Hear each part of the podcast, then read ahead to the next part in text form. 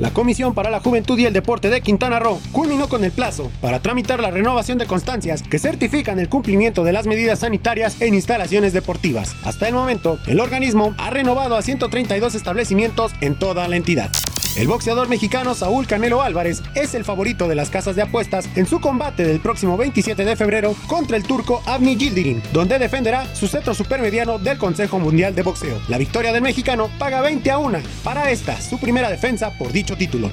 El gobierno de Japón niega la información surgida que ha sugerido la cancelación de los Juegos Olímpicos de Tokio. El primer ministro, Yoshihide Suga, negó la publicación de un diario británico que aseguraba la cancelación debido a la actual pandemia provocada por el coronavirus.